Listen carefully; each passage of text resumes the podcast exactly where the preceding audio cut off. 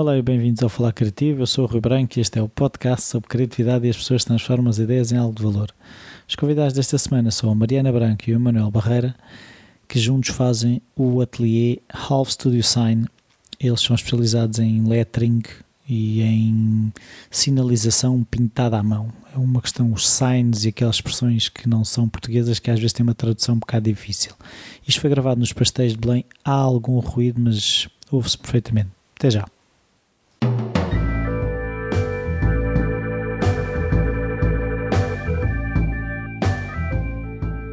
Olá Mariana, olá Emanuel. Olá. Uh, Olá. olá. Chegaram os pastéis. um, E o açúcar e a canela? o açúcar e a canela. A primeira pergunta para os dois é se a criatividade estava presente na vossa infância de alguma forma, se havia artistas na família, familiares engenhocas, hábitos culturais, esse tipo de coisas. As senhoras primeiro. Ah, obrigada. Ahm, a minha família é uma família de músicos. E eu sou a única pessoa que não toca nenhum instrumento. Portanto, sou outsider da família. A ovelha mas... negra. Exatamente. Mas que desde pequenina sempre gostei de desenhar, portanto sempre fui artista. Música também é arte, mas é, é diferente. Sim. Sempre fui artista da família. Ah, então sempre fui vista como uma menina especial que desenhava bem. Então era uma alegria porque desenhava os bonecos para os primos, para os alunos da mãe. Isso de cantar e tocar. pff, Não, não era para mim. Bem tentaram pôr-me na escola de música do meu tio, mas eu chorava cada vez que tinha que ir, portanto eu queria era desenhar. Mas se calhar se arranjassem uns lápis de cera lá na escola, Exatamente. tinham-te mantido lá. Exato. Ah, relativamente a engenhocas, o meu pai é o senhor engenhocas, qualquer coisa que eu preciso ele faz. Portanto, é assim a minha família. Então agora o senhor Emanuel. Uh, na minha não, não tenho. Não havia artistas? Não, não havia artistas, assim ninguém ligado às artes. O mais próximo passava lá por casa parecido com arte eram os pássaros e os animais que o meu pai fazia em fruta, que o meu pai faz casamentos e foi o mais próximo que tive assim É com a arte, arte. dentro da família, é uma arte, sim. Uh, mas tirando isso, não. Foi sempre um gosto, um gosto pessoal. Fui desenvolvendo, claro que os meus pais também estimulavam, Claro, claro. mas nunca, não tenho artista na família. Então vamos continuar aqui para não estar sempre a mudar o microfone. Ah, tu, quando tiveste a fazer escolhas na, na escola, escolheste logo artes, ah, andaste em saúde e contabilidade, como é que foi isso? Não, fui logo, fui logo para as artes. Também se calhar um bocado por influência de uma das minhas primas, tipo, sei, ainda hoje em dia a minha melhor amiga, e que me influenciou, que ela estava em artes e que, não diretamente, mas indiretamente, achava piada aquilo que ela andava a fazer e fez com que eu quisesse também ir para, para artes. Mas havia alguma profissão que tu achavas que ias ser? Ou seja, eu vou ser pintor, vou ser designer, vou ser. eh, Fui- tive mais essa noção mais no 12º ano, quando tive teoria do design e começámos a, começámos a mostrar coisas tipo sobre logotipos e não sei o quê. Aí comecei a ganhar interesse e comecei logo, pá, se calhar eh, era uma coisa que gostava de fazer. A arte também gostava na altura de pintar e desenhar, mas quando descobri esta faceta vi que era mais por aqui, ou seja, alguma coisa com função e não só um boneco pelo boneco. Sim.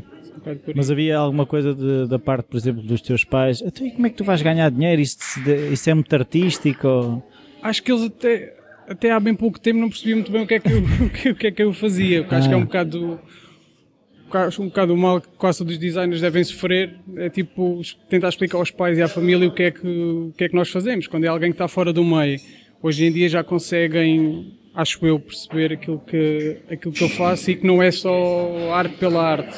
Se bem que agora neste projeto lettering já ficam com mais dúvidas se é uma coisa que é viável hoje em dia, se não é só arte, mas acho que à medida que as coisas vão evoluindo eles estão a ficar mais sensíveis a isso. Ok.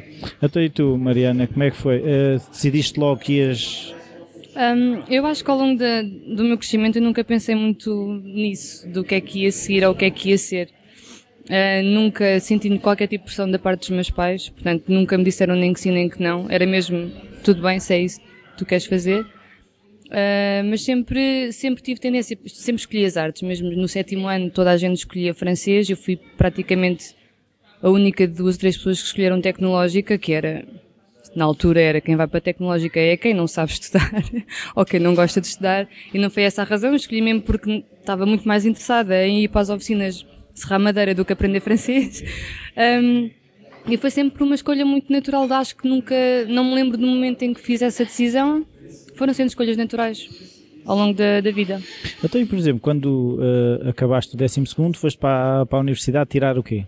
Tirei design. Eu, na altura, não sabia bem no que é que me estava a meter, porque uh, havia a possibilidade de ir para Belas Artes, mas eu também não via as Belas Artes como o meu futuro, porque Artistas, era uma coisa muito. Era demasiado artística e eu, eu gostava disso, mas se calhar mais como um hobby. Queria ter uma profissão um bocadinho mais queria ser designer. Ser artista não é profissão, é isso?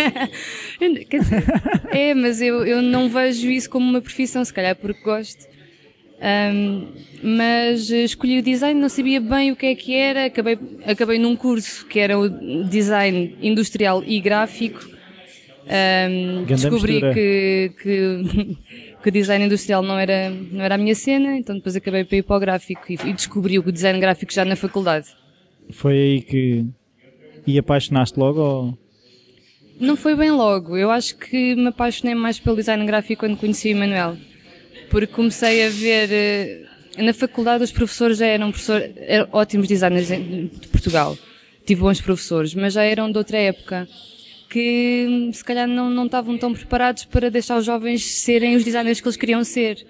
Ou dentro daquelas regras. E quando conheci o Manuel, comecei a, a ter conhecimento de coisas e de formas de abordar projetos que eu não tinha noção e comecei a ver que podemos levar o design um bocadinho mais para aquilo que nós queremos e não só para aquilo que vem nos livros. Sim. Então agora vamos voltar ao Emanuel. Até e tu, quando uh, acabaste a faculdade, foste logo trabalhar para um ateliê, uh, começaste a fazer coisas tuas, como é que foi? Sim, se calhar ainda nesta parte da faculdade, que foi aqui a, a, descoberta mesmo daquilo que queria fazer, porque eu quando entrei estava mais inclinado para o design multimédia. Mas, tipo, a meio do primeiro ano, uh, comprei um livro sobre tipografia de um autor espanhol, o, o Eric Jardim, e aquilo fez ali um clique qualquer, tipo, comecei a olhar para as letras de outra forma, porque até ali eram aquelas letras, as helvéticas, a Georgia, aquelas letras básicas, ou então aquelas free que toda a gente usou, assim, decorativas e mais desenhadas, e com aquele livro é que me deu, assim, o um clique para a tipografia. Por sorte, no ano a seguir entrou Bolonha, ou seja, sorte por um lado porque entrou tipografia, azar porque o curso foi reduzido.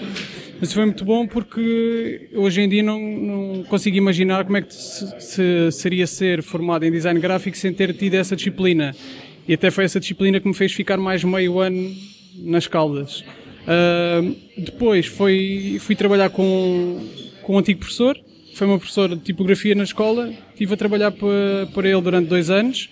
Uh, naquele ateliê a tipografia era uma coisa central em todos os projetos, era só se usava elementos gráficos se a tipografia não resolvesse, era mesmo uma coisa purista. Trabalhávamos muito para arquitetos também, livros de arquitetura. Uh, Sil Rubem Dias, o ateliê 8 Zero e designs positivos. Ainda experimentei também, ainda hoje dei na parte do desenho de um tipo de letra, que ele já tinha começado, a dar ali um, um estoque, dar continuidade ao trabalho. Uh, e acho que foi através desse, dessa passagem para o ateliê do Ruben a confirmar aquilo que já senti na faculdade, que a tipografia era aquilo que gostava mesmo de fazer. Entretanto, depois de sair de lá, fui para, para uma agência de publicidade, uh, mais trabalho de pagar contas, porque a minha paixão é Sim. mesmo a tipografia. Uh, mas antes, ah, antes de ter ido para essa agência de publicidade, nós tivemos um tempo, tive um tempo desempregado e nós já tínhamos o Alf Studio, mas enquanto ateliê de design gráfico, ou seja, era a nossa assinatura para os nossos projetos de design gráfico. E na altura estávamos a magicar como é que conseguíamos fazer qualquer coisa com o lettering, mas que fosse viável, não fosse só fazer umas frases para meter nos pósteres ou umas t-shirts. umas t-shirts, exato. E depois das pesquisas veio a descoberta desta coisa do, do sign, sign. painting que é, não há nenhuma tradução para, para, português. Já vi pessoas a dizerem de várias formas, tipo pintura de publicidade, pintura de letreiros, mas pronto, basicamente é pintura de, de lettering uh, com a pincel. E agora estou um bocado perdido. Ah! Sim. E, e pronto, depois foi, foi assim que basicamente foi assim que nasceu o Alf Studio, porque eu gostava da parte do, do desenho das letras Uh, achava eu que gostava muito de, desenhar tipos de letra, mas assim comecei a entrar mais a fundo nisso, vi que a parte que mais gostava é do início, é quando se está a fazer o desenho em si. Quando passa para aquela parte chata de espaçamento e programação, vi que, perdia o entusiasmo. Então decidimos focar, e depois a Mariana também era uma coisa que também gostava de fazer, decidimos focar mesmo nesta coisa do lettering e pronto, temos estado a fazer isso desde 2013. Então eu agora queria perceber é como é que vocês se conheceram e se juntaram a fazer eh, o Half Studio. Olha, isto é é uma história. eh, Eu sou das Caldas da Rainha, e estudei em Lisboa, e o Manuel é de Setúbal e estudou nas Caldas. Eh, Eu todos os fins de semana ia à casa nas Caldas, e estivemos três anos sem nunca nos encontrarmos nas Caldas. Entretanto, eu acabei o curso e o Manuel acabou o curso e encontramos nas Caldas por acaso uma noite. Conhecemos-nos e foi logo assim um clique de epá, gostamos das mesmas coisas, até gostamos um do outro. Eh, e foi assim uma. demos-nos logo muito bem. Se calhar eh, eh, uma das coisas também nos fez logo chamar a atenção é porque fazemos anos logo a seguir um ao outro, então é pá, temos montes de coisas em Juntamos as comum. festas. Junto- exatamente, fazemos uma festa só. E pronto. E, e basicamente o Emanuel mostrou-me, como eu já disse há bocado, mostrou-me outro lado do design, mostrou-me o que é que era a tipografia, porque eu na faculdade nunca tive tipografia, era visto como uma parte ahm, secundária do design, que não é. Era, era Eh, complementava o resto, era isso? É, fazia falta porque tinha que escrever alguma coisa, não é? Então precisávamos de letras para escrever. Ah, mas basicamente a maior parte das vezes acaba por ser o mais importante, porque a, a principal função de, de- num livro é que seja lido. Sim. Ah, pronto, e o Emanuel mostrou-me todo esse mundo ah, e depois acho que o influenciante também, um bocadinho com o lettering, com a parte de, de eu ter sempre, eu sempre gostei de desenhar e acho que influenciei um bocadinho aí porque eu também nunca tive interesse nenhum em ir para o computador programa, pro- ai, programar tipos de letra. Ah, então fomos encaixando os interesses um do outro ah, neste projeto. E porquê Half Studio? Eu estava a tentar aqui perceber. Isso foi um- uma embrulhada, que ainda há poucos dias estávamos a falar disso. Então, Alf Studio, o nome surgiu, já tinha o nome um bocado assim na cabeça. E o nome Alf Studio era, uma parte éramos nós, outra parte é o cliente. E esta coisa da partilha, ou seja, um, um projeto final nunca é só por causa disto. Isto era uma da- das partes. Outra coisa vem anterior a isto, uma coisa mesmo tonta, por eu ter um olho de cada cor. Estava à procura na altura do nome, então foi. Por que tipo, não David por que Não, Bowie? Alf Studio, não. David Bowie Studio. Podia ter sido. e foi um bocado por aí. Depois a coisa, o nome já de si já não Tutti é Frutti, agora estava aqui. Sim, podia ser Tutti Frutti também. Ah, mas o nome, o nome em si, pronto. E depois foi do género. Tinha aquele nome assim na manga. Na altura estávamos à procura de um nome para a coisa. E a Mariana, ok, fica esse. Tipo, Pois, Foi uma má decisão. sim.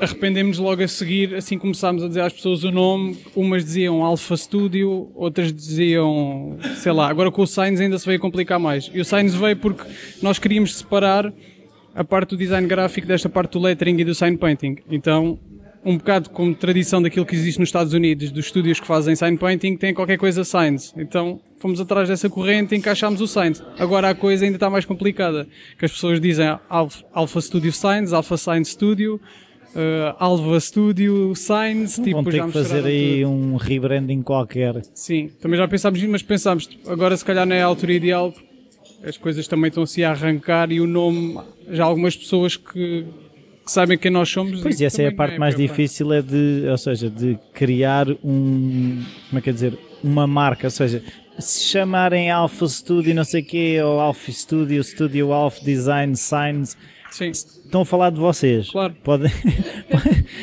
e, essa é é a, verdade. e essa é a parte mais difícil, é, é que, que falem de vocês. Isso, mesmo que se enganem no nome, já sabem. Quando muito vocês não são eh, aqueles, da- aqueles das placas ou aqueles dos, dos signs. sim, é verdade. O mais chato é quando é o telefone dizer o e-mail, tem de ser tudo soltrado.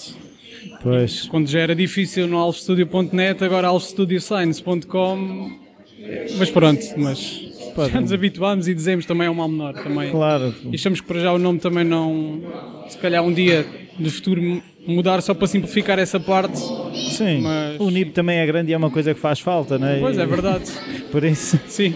Às vezes demora-se a receber, mas ele chega. Por isso É isso. o nome. O que interessa. Então agora gostava que vocês descrevessem. eh, eu vou- vou-vos dar um projeto que era. Eu, por exemplo, agora queria fazer um, um sign do falar criativo. Co- Como é, que- como, é que, como é que começava isso tudo? Eu chegava ao pé de vocês, ah, quero um sign. Que tipo de perguntas é que vocês me fariam?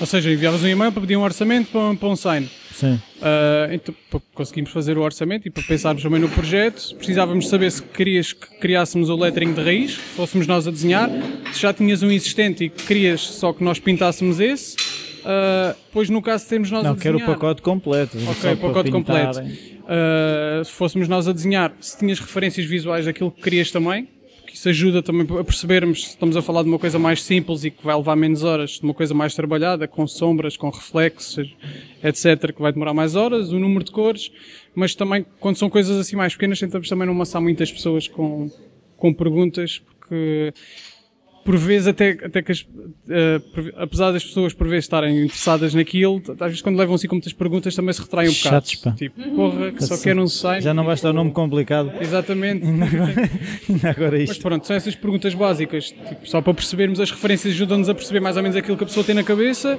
Uh, às vezes as pessoas não têm referências, mas indicam-nos trabalhos nossos. Ah, gosto daquilo que vocês fizeram, assim, assado. E o número de cores, que tem a ver com com as cores que é usado no trabalho. E o mais importante que é onde é que se vai pôr o sign, porque também Sim, claro. é importante saber se é uma, uma placa pequena, grande, se é para exterior, se é para dentro de casa, se é uma coisa decorativa, pronto. Mas, por exemplo, vocês não fazem só... Imagina que eu quero uh, o look de um sign, mas digital. Sim. Sim. Uh, todo o nosso trabalho, uh, apesar de, ser, de começarmos sempre à mão, o, o, desenho é sempre feito à mão, pode ser aplicado em todo tipo de peças digitais. Portanto, nós já fizemos letterings para, para capas de CDs, uh, logotipos, portanto, a partir do trabalho manual nós podemos fazer tudo. Mas começam sempre com o lápis, é isso? Sempre. Sim. Sim. Sim, há, há pessoas que fazem, que fazem só uma coisa solta à mão e passam logo para o computador. Nós temos por hábito, antes de ir para o computador, aquilo tem que estar muito bem feito à mão. Porque é, pronto, é o nosso método e facilita-nos depois na parte das curvas e não sei o que quando estamos a desenhar, se tivermos já uma boa base, não é metade do processo está feito, mas pelo menos ajuda-nos a afinar e começarmos a preocupar com outras coisas, que é ok, aquilo no papel tem um aspecto rough que às vezes até o faz ficar mais completo, agora como é que vamos conseguir limpá-lo sem perder, sem perder uh, identidade e personalidade? Uh, mas sim, é uma coisa que agora estamos a apostar principalmente agora mais nestes últimos tempos, é também não só fazer as coisas à mão, mas também, uh, ou seja, assumimos como um estúdio de lettering e sign painting. Fazemos isso tanto manualmente como digitalmente. Para marcas, sei lá, CDs, cartazes, o que for. Depois é isso que eu estava a pensar. Não, editorial. Sim, não ser só... Uh eles pintam placas. Exato. É? Sim, sim, que é, é um bocado redutor também. E quando começámos, os primeiros feedbacks foi isso: ah, pois vocês fazem umas placas giras. E pintam serrotes. E pintam serrotes, exato. Mas não, não, é só. E agora, até ultimamente, até temos tido mais trabalho que implica o resultado final ser alguma coisa digital a para ser impressa do que propriamente um, propriamente um sign. Então, mas por exemplo, eu. Uh, eu já, já vos tinha explicado e vocês, é pá, agora vocês vão buscar referências de, relativamente àquilo que eu estive a falar, eh, começam logo a desenhar. Eh, em como é que vocês pegam naquilo que eu vos disse para começar a trabalhar? Como é que são os primeiros riscos?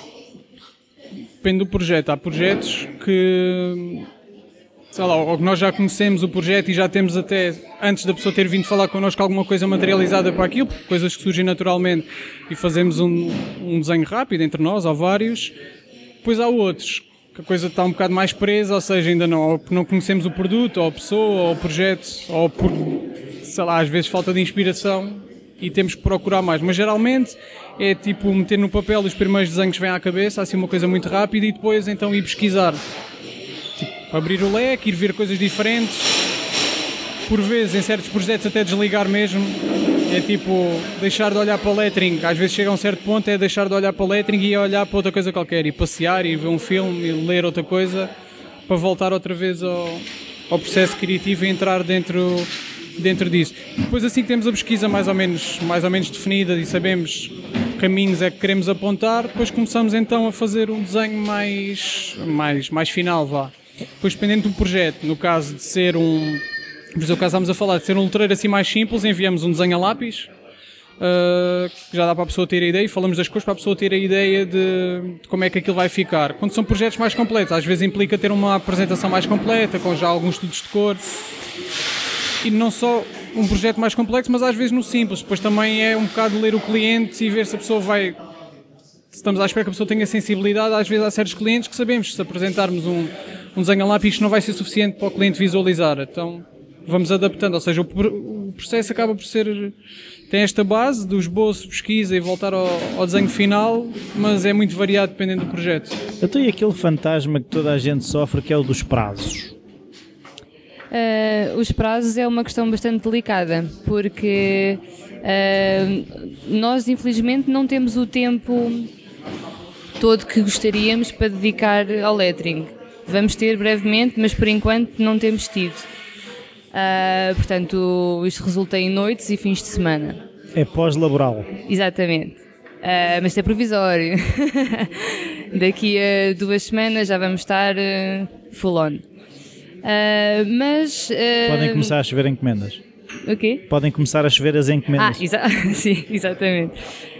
Mas é, é uma questão delicada porque os clientes gostam e querem que as coisas sejam feitas muito rapidamente e nós temos que explicar que uh, o nosso trabalho ainda é mais demorado do que outro tipo de trabalhos que o cliente esteja habituado porque implica todo um trabalho manual que acaba por ser mais lento, uh, naturalmente.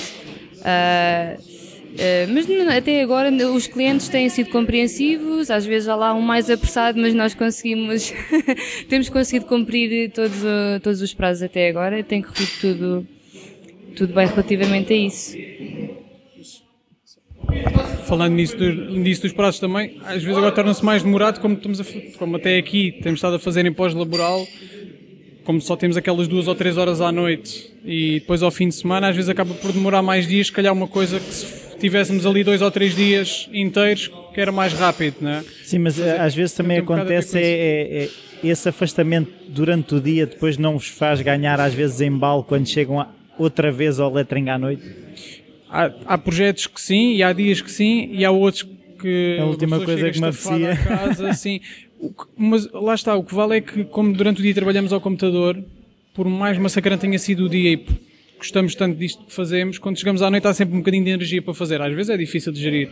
Depois com, com a vida pessoal, com as coisas, compras da casa, fazer jantar, preparar almoço para o dia a seguir, às vezes é difícil, mas, mas sim, é demorado neste sentido agora, mas é assim, se formos a comparar uma pessoa também é como um ilustrador, não é? Um ilustrador desenha as coisas primeiro à mão e não é por isso que não deixa responder a uma revista que vai sair claro. amanhã ou daqui a claro. dois dias. Isto claro. é um bocado disso também. Ao início o processo demorava um bocado mais, cada vez vem vindo a demorar menos, com esta condicionante pós-laboral, mas que entretanto também vai ficar resolvida. Então, eu agora estava a pensar é nas skills de usar a tinta, ou seja, uma coisa é a gente estar ali com o rato, e outra coisa é ter a mão certinha para fazer os desenhos com a tinta. Vocês já tinham esse treino ou aprenderam porque queriam fazer é assim, o painting? Eu, eu tinha, um, tinha um, um pouco, por causa da caligrafia, de fazer caligrafia com aparos, com tinta da China com, ou com canetas de pincel. Mas é um mundo completamente novo quando se passa para estes pincéis para fazer lettering. E Mas também são pincéis especiais? São, são os Porque... pincéis mais compridos do que o normal. Porque quando estamos a fazer uma letra convém que tenhamos tinta suficiente para fazer a letra de uma vez. Tipo, é diferente, por exemplo, daquela pintura a óleo que se vai pintando às vai-se pintando às, às pinceladas em fases. Aqui, se fizermos isso com uma ferramenta que não é adequada, vai ficar tosco. Ou seja, convém estes pincéis que levam mais tinta, conseguimos fazer a letra de uma vez e aquilo ficar mas, fluido. Mas tu, uh, por exemplo, tiveste alguma formação nessa área? Ou... Não. Tive, tive num workshop no início deste ano com um sign painter americano em Londres, mas já fazia, já, já estava a fazer isto desde 2013 e foi agora a primeira vez que tive, teve porque assim não há ninguém em Portugal a fazer. A única pessoa que nós conhecemos até agora era um senhor que fazia nas Caldas da Rainha, mas que entretanto quando chegou o vinil o senhor teve que, teve que comprar uma máquina de corte de vinil, porque aquilo era a profissão dele, não era aquele purista de não, vou continuar agarrado ao pincel, se não ficava agarrado ao pincel. Claro. Então comprou, cedeu ao vinil e hoje em dia já é, já é reformado. Um, é, é, relativamente à aprendizagem da pintura a pincel, uh, os sign painters tradicionais defendem que deves ter pelo menos 7 anos de aprendizagem com um mestre nos Estados Unidos. Uh, penso que nos Estados Unidos também já não aconteça isto, porque já ninguém tem tempo para estar a aprender só, uh, só a aprender durante 7 anos, não é? porque as pessoas precisam trabalhar. Uh, mas nós metemos nesta aventura de aprender a fazer isto sozinhos e em tempo recorde. Uh, é assim, nós ainda não estamos no nível máximo de, de destreza, isto vamos aprendendo, já estamos muito melhor do que estávamos há dois anos, mas acredito e espero que ainda fiquemos melhor. Uh, mas é um processo muito demorado e, e que exige muita dedicação. Uh, porque se não quiséssemos mesmo fazer isto, acho que tínhamos desistido logo. A... Primeiro tínhamos desistido quando vimos a quantidade de material que é necessária para começar. Porque se calhar alguém pensa que basta duas latas de tinta e um pincel, não, é preciso bastante material. E é um investimento de início. Uh, e depois só o tempo que tens que dedicar até começar a fazer alguma coisa de jeito. E até a mão responder. Sim, exatamente, porque a mão não pode tremer. uh, e há, existem técnicas de respiração. Sim. É toda uma. É todo uma um mundo e é uma, uma arte, arte assim, que, que parece fácil, mas isso é como tudo o que é bem feito, parece sempre fácil ao visto, visto das outras pessoas. Então, então, e aquilo que eu pergunto é: se é uma empreitada tão grande, não houve aqueles momentos é, epá, nós somos doidos, então nós estamos a meter nisto e quem é que vai, quem é que vai pagar para, para dois maçaricos estarem a pintar tábuas ou serrotes ou não sei o quê? Hum, não, por acaso, o ano passado tive, uh, pintámos a sinalética, uh, não foi toda, foi quase todo o Boom Festival, festival de música eletrónica que existe. Eu quero ir. Sim, vale a pena, vale mesmo a pena. E nós pintámos a sinalética uh, para o Boom Festival, no total foram 98 placas em casa, fora as outras que pintámos lá. Uh, sim, foi perto disso. E foi tudo pintado à mão. Uh, vocês acabaram de comprimir 7 anos de prática em 200 placas, basicamente foi, foi quase. Sim, ali tínhamos o processo um bocado facilitado porque eles tinham um tipo de letra usado no festival, nós tínhamos de seguir esse tipo de letra como guia e o tipo de letra em si é um pouco tosco, ou seja, facilitou-nos esta parte do processo, porque se fosse para desenharmos uma coisa mais direita ou não sei o quê, tinha sido uma coisa, se calhar, eh, mais valia ter pensado num. não sei. Sim, até porque é que eles se lembraram de vocês? É isso que eu também agora. Não, não, não era melhor tipo fazer umas placas em vinil e. Eles, eles costumam fazer, eles costumam fazer, é assim, também tem a ver com, com, com o conceito com do festival, do... com a lógica do festival, ou seja, tu, tu vês ali a mão humana em tudo o que eles fazem desde as, desde as esculturas às as instalações, tendas, as tendas, tudo. E fomos nós que abordámos o Boom Festival. Uh, eu já lá tinha ido duas vezes, em 2006 e 2008, e abordei-os se seria, achámos que seria interessante colaborarmos com eles com, com esta parte do nosso trabalho, da, da sinalética, visto que já tínhamos reparado que eles tinham sinaléticas pintadas à mão. Penso eu que feitas em stencil com, com spray. Pronto, e começou um bocado assim, uma troca de e-mails. Entretanto, eles encontraram-se connosco para discutirmos melhor o projeto. Uh, nós fomos lá visitar o espaço, trouxemos mais de metade, mais de metade, tipo, pá, aí 70, 80% do material utilizado foi reciclado de edições anteriores. As tábuas foram repintadas novamente, foram recortadas e repintadas para serem utilizadas nesta edição. E, e valeu muito a pena, foi muito bom. Tanto a parte estávamos a trabalhar cá em Lisboa, foi, teve dois processos. Teve a parte de fazermos a, a sinalética que ia estar fixa no festival, a dar as indicações, indicações e algumas proibições, e depois estivemos lá durante o próprio festival, durante os sete dias do festival, uh, a pintar coisas que iam surgindo, necessidades que iam surgindo, uh, tipo, sinal, porque houve uma grande afluência de pessoas, eram preciso mais sinaléticas para, para sítios onde não se podiam pôr tendas, pintar essas sinaléticas, outras para as pessoas, havia sítios que se começou a ver que as pessoas estavam a tirar muitas beatas para o chão, fazer sinaléticas para o pessoal não, não tirar beatas para o chão, um claro, para consciencializar. Ainda magoavam as senhoras. Exato. Mas é um bocado porque o festival é bastante limpo e quando começavam a ver estes focos eles tinham esta preocupação e foi então, que eles no fundo vocês eram uma plotter in loco. Sim, pode dizer que sim.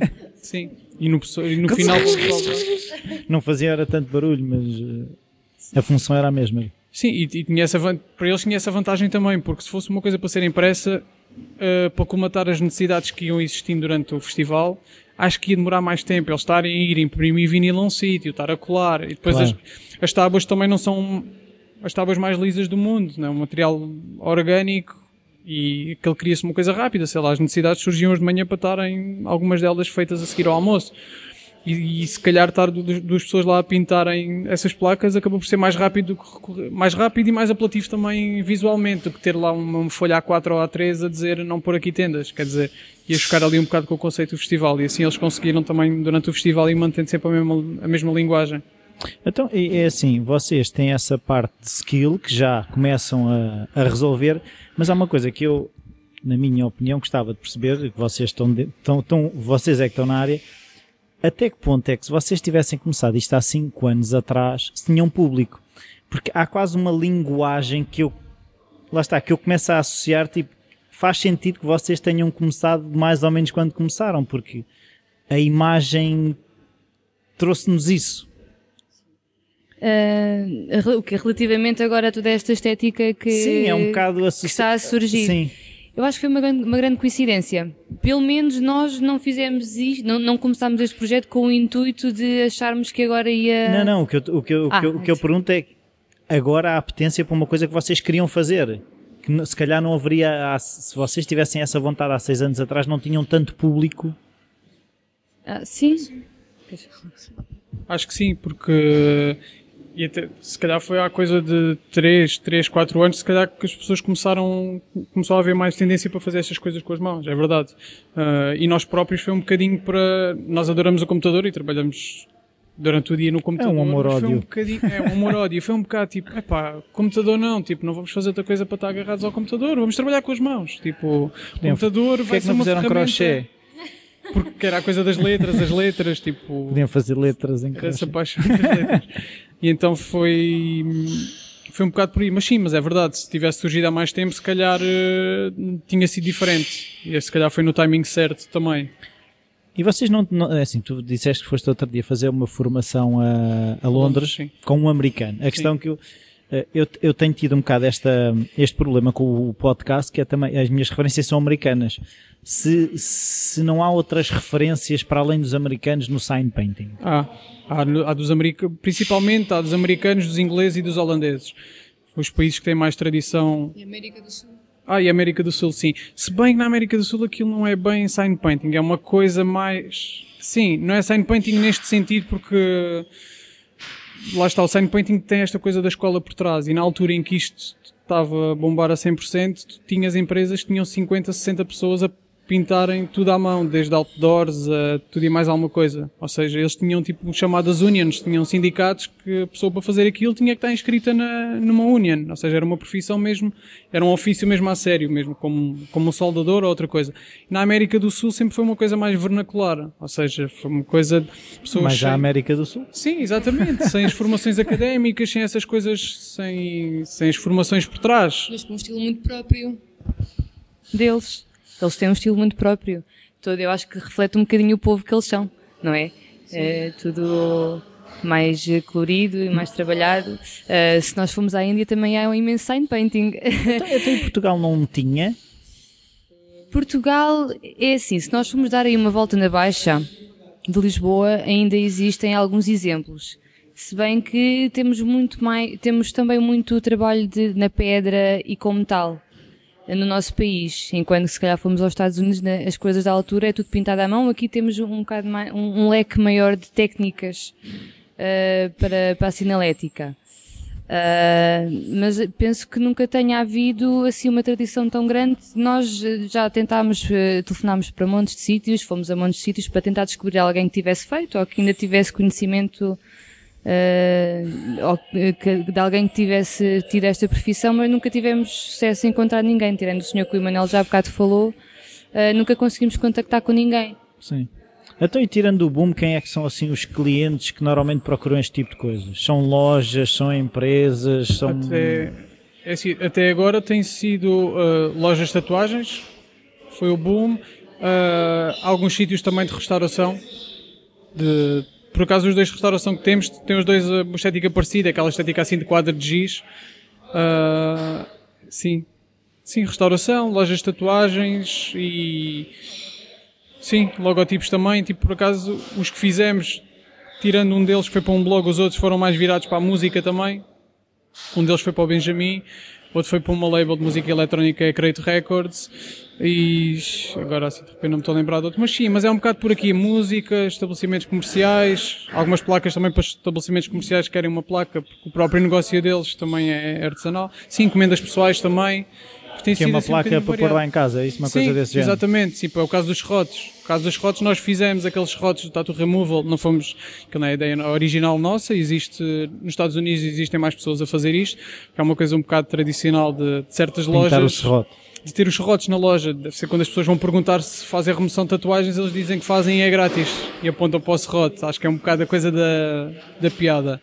E começámos a fazer isso cá e além das pessoas que temos que compram esses rotos, depois há sempre pessoas a dizer, ai, não posso encomendar o meu e escrever, escrever uma frase minha, etc. Também já tem surgido encomendas assim. E nós agora também estamos a procurar estender mais isto, daí esta parte do estúdio de lettering, estender mais isto também como um serviço de, ou seja, como, como as agências hoteliers, como precisam de ilustradores e fotógrafos e diretores de arte, é também precisarem deste serviço, exatamente. Porque, e nós sabemos e vemos dessa realidade, né? eu, eu trabalho numa agência de publicidade durante o dia e, e sei que às vezes não há tempo para, para fazer aquilo.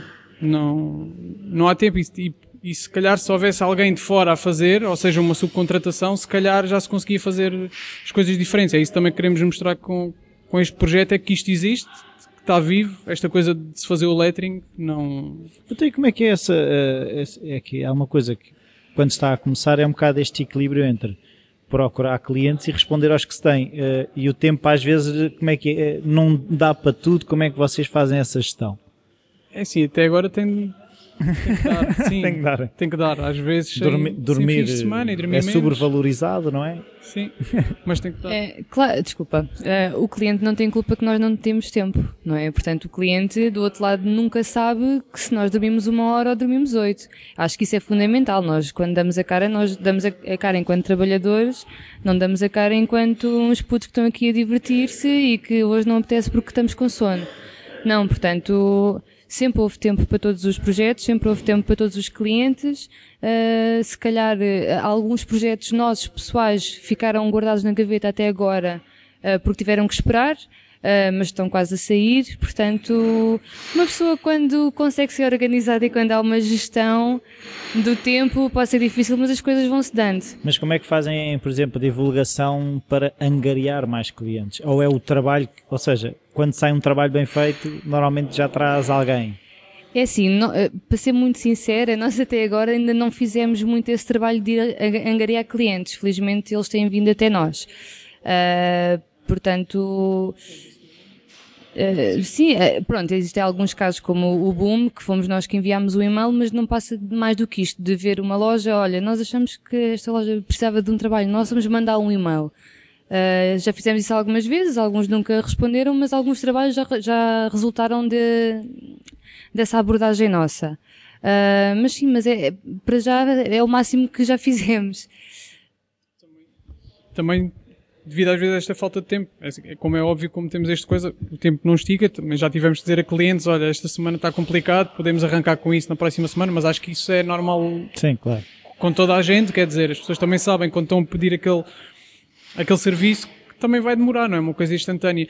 E é isto que é engraçado neste projeto também, que sentimos em relação à, à nossa parte de design gráfico, é que a maioria das pessoas que nos vem procurar respeita isso e já vem preparada para não, isto, isto leva tempo. Tal como vão ter com um ilustrador que sabem que tem aquele tipo de trabalho e que aquilo não vai ser feito, não dizem hoje de manhã e não está feito ao final da, da noite. Quer dizer, Pois é, que eu por acaso. Respeito. Sim, é uma, uma coisa, estavas a falar no caso do design. Eu acho que hoje em dia se pensa muito que o design é um pó que se mete na água, que é, se mistura e que sai que uma coisa. Sim. É? Eu acho que o problema do design, isto tem a ver também agora com, com o excesso de tecnologia que nós temos e com. Sim, se tiveres o Illustrator, aquilo faz Exatamente, tudo sozinho. Exatamente, e tem os tutoriais na, na, internet e não sei o quê. E acho que o problema de, de. E o problema que acho que o design está a atravessar hoje em dia é que muitos clientes uh, já têm ideia toda feita na cabeça.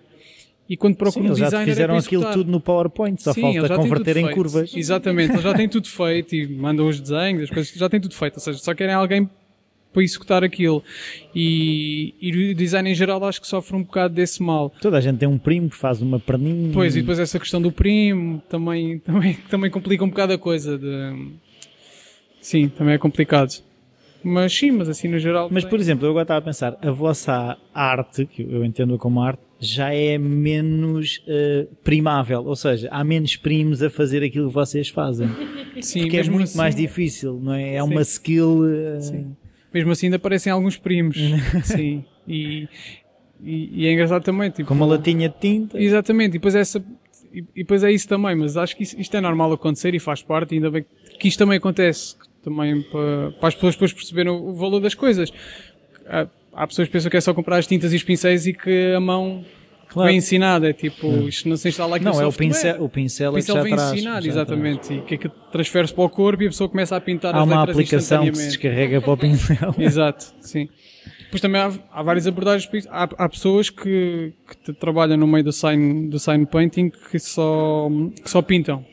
Ou seja, que utilizam tipos de letra, passam aquilo, fazem uma, um- uma pattern com aquilo, passam o decalque para o sítio e pintam um tipo de letra já existente. Nós ah, só recorremos a isso quando é uma, não uma exigência, mas quando o cliente diz eu tenho esta letra, quero, Quero utilizar esta letra, mas é- isso é completamente legítimo para nós. Agora, por sistema, nós desenhamos sempre, claro que nos vamos influenciar neste ou naquele tipo de letra ou neste estilo de alfabeto, mas fazemos sempre tudo de, de raiz. Não sei, sentimos-nos melhor connosco próprios, achamos que é mais legítimo para connosco e estamos a respeitar mais passarmos por este processo todo em, ve- em vez de pegar num trabalho já feito de alguém, de alguém que esteve ali a, a bater a letra e chegarmos lá e pintarmos. Claro. Por sistema não tentamos não fazer isso. Sim, eu não sei Eu vou é fazer que uma pergunta eh, muito parva, mas eh, eh, é uma coisa que me assiste, que é qual é que é o critério de fazer uma letra mais desenhada, uma letra mais, eh, como é que eu dizer, reta? Qual é que é, o que é que vos faz pender para um lado ou para o outro? Uh, acho que tem a ver também com, com o propósito. Pronto, apesar de estavas a falar há bocado que consideras esta área uma, uma arte, uh, sim, nós concordamos em parte, porque é uma arte por causa de- dos materiais que estão implícitos, da maneira como é feito, mas por outro lado isto acaba por ser um, isto acaba por ser uma vertente do design também, ou seja, é um ofício. Então o que nos leva a escolher uma mais manuscrita ou uma mais reta tem a ver o propósito final. Ou seja, se é uma coisa que é para passar uma mensagem mais divertida, se é uma coisa para fazer uma afirmação, ahm, tem tudo a ver com isso, ou seja, com a função que aquilo vai ter. Ah, nós, o ano passado, este ano, este ano, tivemos uma exposição em Barcelona e brincámos exatamente com esse sentido. A exposição chamava-se Got It Wrong e nós fizemos foi trocar o sentido às coisas. Tínhamos uma placa a dizer Shining Rainbow com o tipo de letra branco sobre um fundo cinzento tínhamos outro layout a dizer Lost My Job, como se fosse um, como se estivesse a dizer melhor tipo, coisa do mundo. a melhor coisa do mundo, um a dizer Today's the best day of my life, com um layout super boring. Pronto, tem a ver com isto, ou seja, a forma a adequar-se à função.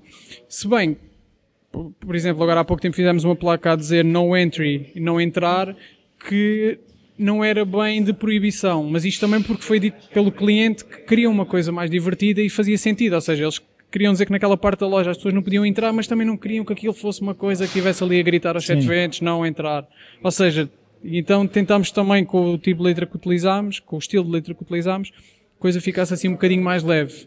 Mas sim, mas o, o estilo final tem tudo a ver com isso. Tem tudo a ver com qual é que é o propósito final do, daquilo que estamos a trabalhar, não é? Se estivermos a trabalhar para um, só ver um exemplo, se estivermos a fazer uma coisa para um, para um advogado, quer uma coisa séria, quer uma placa dourada, com umas letras douradas como fundo preto para pôr à entrada do prédio, e não vamos fazer uma coisa manuscrita toda fofinha. Eu ou... não sei se um advogado quer sign painting, mas...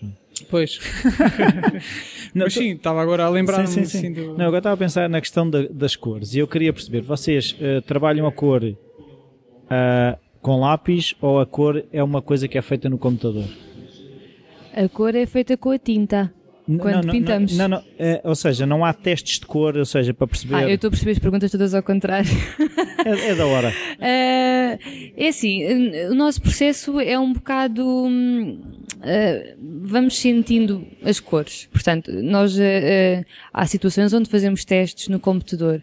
Uh, mas muitas vezes nós conseguimos, ao falar um com o outro, visualizar que cores é que, é que, estamos a pensar, visualizamos se elas vão funcionar ou não, e há muitos trabalhos onde realmente não fizemos nenhum teste prévio, começamos a pintar porque à partida já sabemos que essas cores vão, vão funcionar bem umas com as outras. Uh, quando existe alguma dúvida, quando uh, o estudo de cor precisa ser aprovado pelo cliente, então fazemos Sim. um estudo no computador ou ao lápis. É um, é, não há aqui uma regra, é sempre conforme cada projeto.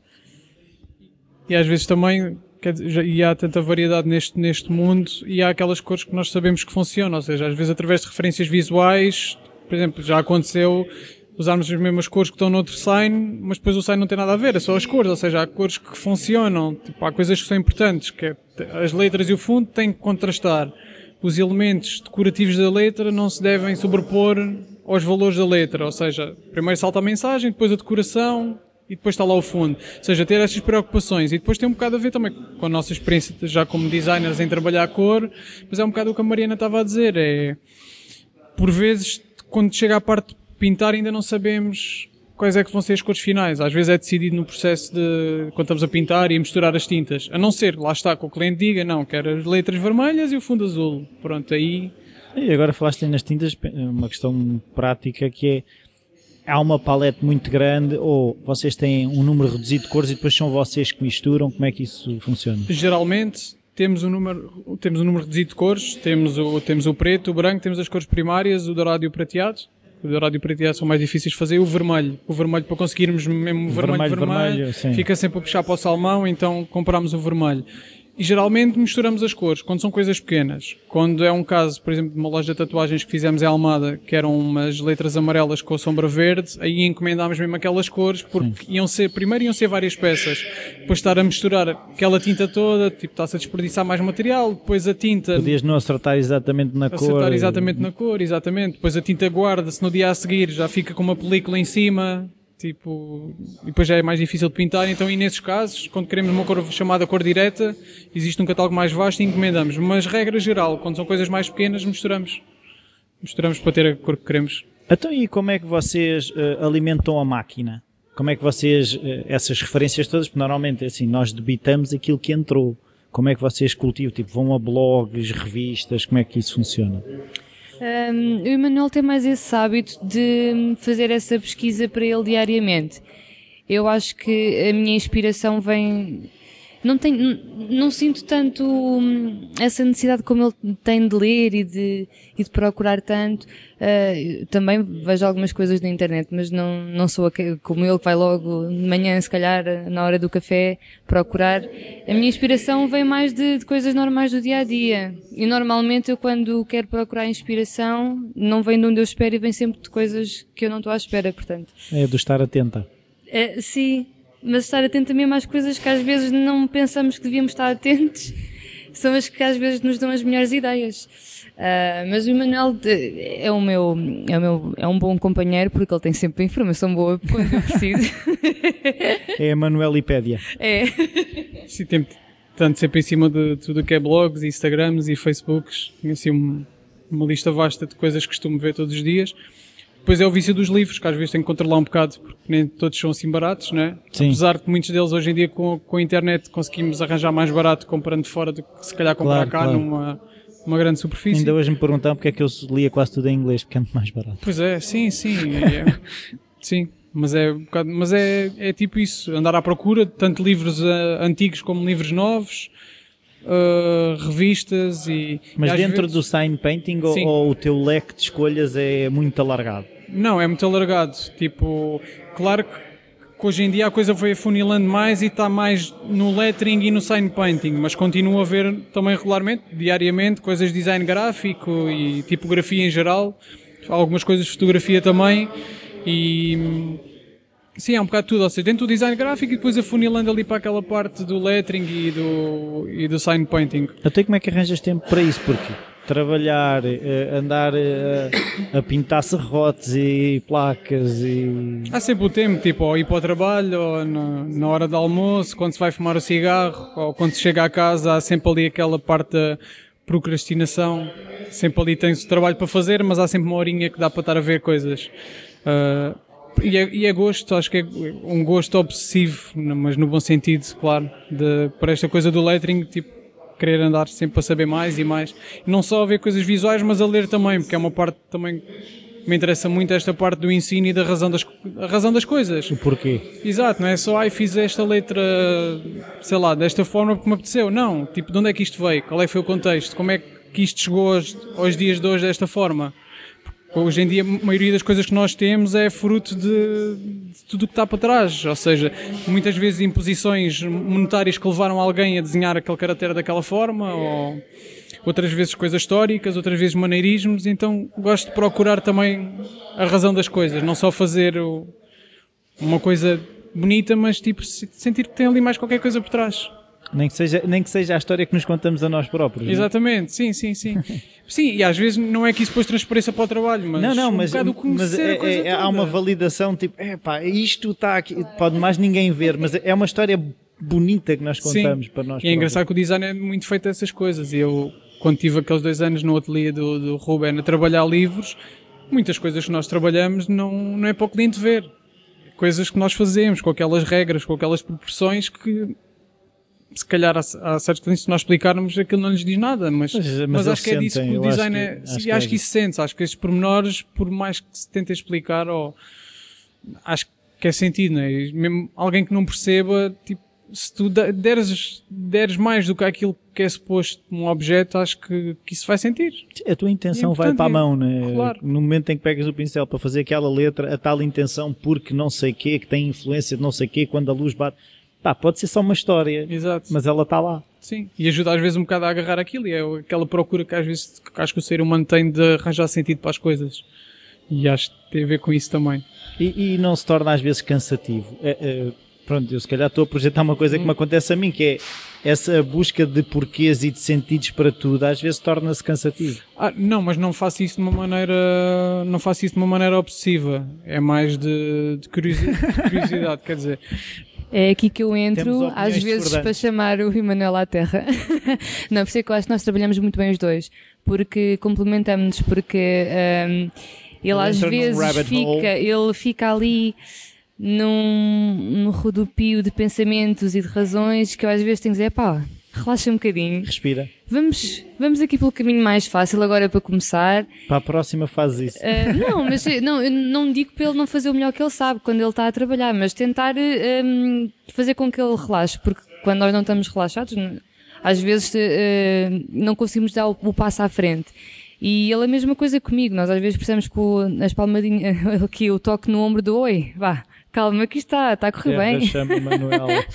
Exato. Às vezes é mais naquele sentido de, sei lá, vou à procura de uma letra, quero ver eh, um Z, quero ver vários Zs, tenho ali um para resolver e quero ver. E de repente paro-me ali com qualquer coisa num Z, começa, mas espera lá, porque é que isto é assim? E vou outro livro à procura e não sei o que. Ou seja, de repente já passou uma ou duas horas e eu estou à Já procura. estás a ver bolos. Exatamente, já estou a ver bolos e a Mariana, olha lá, mas temos isto aqui para fazer. Tipo, nem vais fazer um Z deste género, é importante saber isso agora. E eu, pronto, ok. Sim, sim, sim. Daqui para o lado, vamos voltar ao que interessa. Mas acho que é isso, mas sei lá, mas não sei se isto acontece com mais pessoas, deve acontecer, claro. Não, tipo, acontece, acho que é, acontece, é, é, acontece. sei lá, paixão para aquilo que se faz e tu entras ali, tipo, não, tá- não estás a trabalhar, estás a, estás a curtir. Não, é- é- é- aquilo que eu costumo descrever é como se fossem as matrioscas, não é? Que aquilo depois há sempre uma boneca dentro da outra e há Pois. sempre um Z de dentro do Ah, outro. do Z, do Z, do Z, sim. Então, e ler? Vocês leem?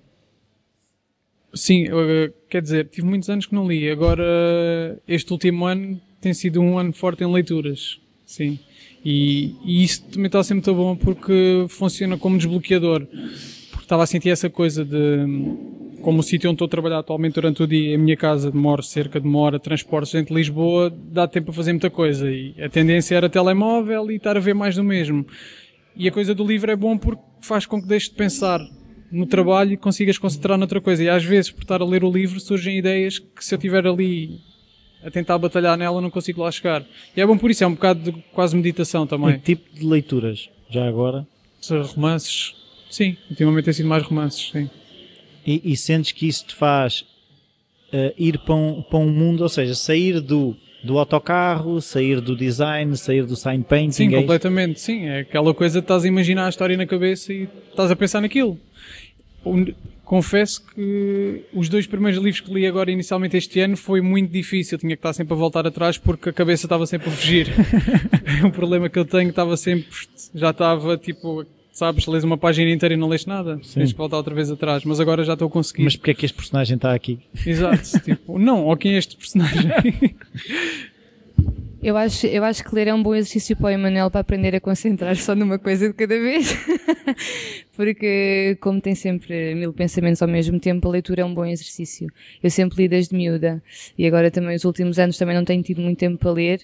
Uh, mas nós este ano tirámos uma semana de férias e fomos. Uau! E foi uma semana em que ficámos só na praia. Eu detesto, eu não gosto de praia. Mas eu Não se faz consegui. nada. Pois, por isso é que eu não consigo. Eu vou à praia, uma horinha, duas horas, está bom, vamos embora. Já fiz. Mas este ano, como levámos a mochila carregada de livros, conseguimos estar na praia uma manhã e meia da tarde Uau! durante uma semana. Portanto, foi um feito espetacular. Até e o que é que levaram na mochila? Estou curioso de saber. Olha, eu levei, eh, eu levei um, livro do, do Afonso Cruz, que foi o primeiro, o primeiro livro que eu li dele, que é O Pintor Debaixo do Lava-Louça, que é um livro, é um livro pequenino e muito simples, mas a maneira como o Afonso escreve é tão bonita que as, as histórias mais simples são escritas de uma maneira que as torna muito especiais. Ah, e pronto, e li, li o 1984 que estava já na lista e eu com a idade que tenho já, já toda a gente tinha lido, eu nunca tinha Eu sou lido. mais velho que tu, com certeza, ainda não li. Pronto. Uh, li esse, que tínhamos para lá já na prateleira. Li uh, mais um romance agora de- que estava na Bertrand Desconto que a minha mãe me ofereceu, que é sobre. uh, sobre Auschwitz, do, do, do escritor Coisa português. o escritor português que, que a pergunta é a Sara Gross. Foi o romance de, de férias também para relaxar um Claro, bocadinho. claro, Auschwitz é tão relaxante. É o que toda a gente se lembra. Eu acabei de ler o 1984, tinha levado também, que andava nesta coisa de ler no autocarro Claro. e como andava a perder não estava a conseguir acabá-lo, ou seja, ainda tive a luta de 1984 na praia a tentar concentrar-me. Claro. 1984 na praia, imagino que não. Não, é que aquilo depois começa a entrar ali num, não sei, é que é um, é um livro um bocado, a história é um bocado solitária. Depois de estar a ler, eu já estava um bocado farto daquilo, já era tipo, "Epá, já estou farto disto, quero ir para uma coisa alegre, estou de férias. Então estive ali a despachar a leitura disso para passar à Mariana e depois li, li esse também do Afonso Cruz, do pintor debaixo do, guarda, do, do lava-louça. Li a Enciclopédia Universal, segundo os arquivos de Dresden, também do, do Afonso Cruz, que aquilo é, é tipo, é estrutura de enciclopédia, é como se tivesse uma enciclopédia, mas as histórias vão se cruzando, são micro histórias que se vão cruzando. E é engraçado essa leitura, porque ninguém lê uma enciclopédia e acho que foi- ele subverteu um bocado esse conceito de enciclopédia e transformou aquilo num, num conto, neste caso, sobre esses tais arquivos de Dresden. E li outro, do Denis Machado, que é o que diz mulher. Também muito bom. É assim uma esquizofrenia e tipo as personagens sempre a passar Só se calhar não seria o livro ideal para ti, não é? Não, mas foi bom. Então eu agora quero hum, perceber quando, assim, como é que vocês agora eh, decidiram, vamos dar um salto do caneco, que é, como estavam a dizer, apostar no sign painting e fazer isso a vossa vida. E no lettering, sim. Agora para já o salto vai ser parcial, aliás. Vai ser half. Sim, vai ser half. yeah. Eu vou- vou-me dedicar agora a tempo inteiro a isto. Uh, tanto à parte do lettering e do sign painting e também aos workshops de lettering que temos Pois, é uma coisa que ainda bem que, que eu, que eu na pesquisa vi e queria perguntar-vos como é que é isso de, de andar a fundo a vender o ouro, não é? Tipo, assim, Ah, sim, mais ou menos. Sim, mais ou menos. Nós não estamos a fazer workshops de sign painting para já, porque assim também, também achamos que íamos estar a enganar as pessoas se o estivéssemos a fazer já, porque Claro. fazemos isto há três anos, nós ainda temos tanto para aprender. faltam quer dizer, quatro. Claro, exato, para a tal uh, aprendizagem. Faz Começar já a fazer isso também é uma coisa que também não nos. não Então os workshops são de quê? São de lettering, ou seja, são técnicas de desenho de lettering manual, ou seja, são com, pa- com papel, a lápis, e é um bocado de mostrar o processo, como é que se começa desde os primeiros bosses, como é que se vai evoluindo até ter uma peça final, que depois pode ser utilizada de diversas formas, seja pintada, seja para digitalizar, para usar diretamente a digitalização, seja uma base para um desenho vetorial, para tipos de letra, eh, e o que nós ensinamos aí é como é que se pode usar o papel vegetal para ir evoluindo nos bosses de forma rápida, sem, estar- sem ter que estar a desenhar tudo novamente de raiz, tendo algumas bases, e depois tendo esta parte teórica também das, dos contrastes das letras, ou seja, onde é que é grosso, onde é que é fino, as alturas das letras, o- algumas, alguns nomes, proporções, estilos de letras diferentes, há um bocado esta passagem de o esboço do lettering básico. E é, e é frequ... ou seja, há público suficiente para isso ser frequente. Sim, agora tem, aliás, todos os workshops que fizemos uh, têm tido lista de espera. Uau. Ou seja, acho que agora estamos com 10 pessoas de espera. Depois algumas inscrevem Quando é que é o próximo? Não. O próximo uh, vai ser agora em novembro. Estamos à espera de confirmar a data, mas em princípio dia 21 de novembro. Uh... Ah, sábado. Não podem fazer isso ao domingo. é sábado, sim. Mas estamos a planear depois, se calhar, fazer mais. Fazem, Temos agora a ver se vamos fazer, fazer mais um regularmente. Ah, sim, é um, ok, é um combinado. pedido. Humilde. Uh, mas antes de falarmos dos workshops, ah, okay, esta É, coisa do, do salto. salto. Sim, pronto. O salto vai ser parcial, ou seja, a Mariana vai, vai estar lá também, porque a Mariana trabalha como freelancer, mas trabalha em casa, ou seja, vai estar lá presente também, mas, e vou estar eu Sim, agora a full tem que te trazer à terra, não é? Exatamente, vai estar lá a Mariana com o, cordel, com o cordelinho, Sim. tipo, pondo a cá para baixo. Ahm, e pronto, e agora apostar mais nesta parte do, do lettering e do sign painting e procurar colaborações também com outros estúdios e ateliês, tipo mostrar estamos aqui para, para colaborar com, com quem quiser, tanto cá como fora. Vamos agora avançar com isso também, com essa tal angriação, vá. E estamos a preparar também umas, uma, uma loja online com peças para vender, tipo os prints, de postais, etc. Para avançar também a uma coisa mais massificada, mas sem ser, ou seja, não é bem massa, mas tipo edições limitadas, mas que não seja aquela coisa de a pessoa que quer ter um trabalho nosso tem que estar a pedir e a ter uma ideia, a lembrar-se de uma frase. Sentimos isso também. E então se gosta de uma que já está feita, Exatamente, é um para bocado que isso. reinventar a roda, não é? Sim. Tipo, letras, frases, e a pessoa chega, gosta daquilo, olha, boa. Ou então, se calhar, isso até lhe pode dar ideias para outra coisa, mas tipo, ter um, um produto de consumo imediato. Ou seja, que a pessoa vai ali online, compra e, e tem uma peça. Ou seja, uma vertente um bocado mais ilustrativa do, do lettering. E há alguma coisa que vocês ainda queiram dizer?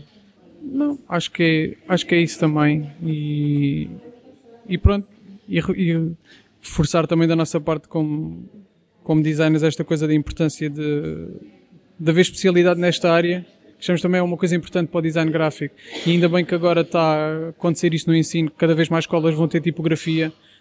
Para mim era uma coisa impensável isso não estar, não fazer parte de, dos cursos, que quer dizer, comunicamos com letras e como é que se dava tudo e mais Não, mas- alguma coisa e mas não se dava tipografia. Não achas que a, a letra é entendida como. É, é aquilo, é, é mais uma chave de fendas, é uma ferramenta como.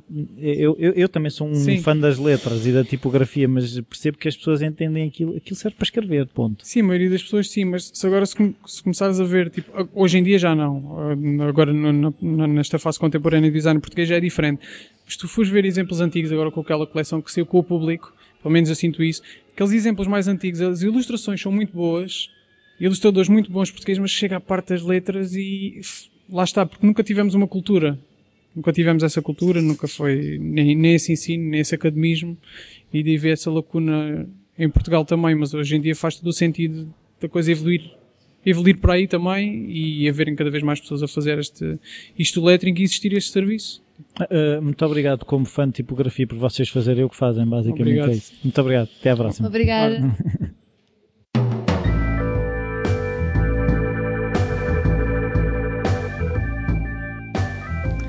Bem-vindos de volta, espero que tenham gostado. Isto foi realmente uma correria sair do trabalho e ir gravar a entrevista. Eles também tinham saído do trabalho e depois eh, chegar a casa, deitar as miúdas e vir tratar de fazer o resto do episódio.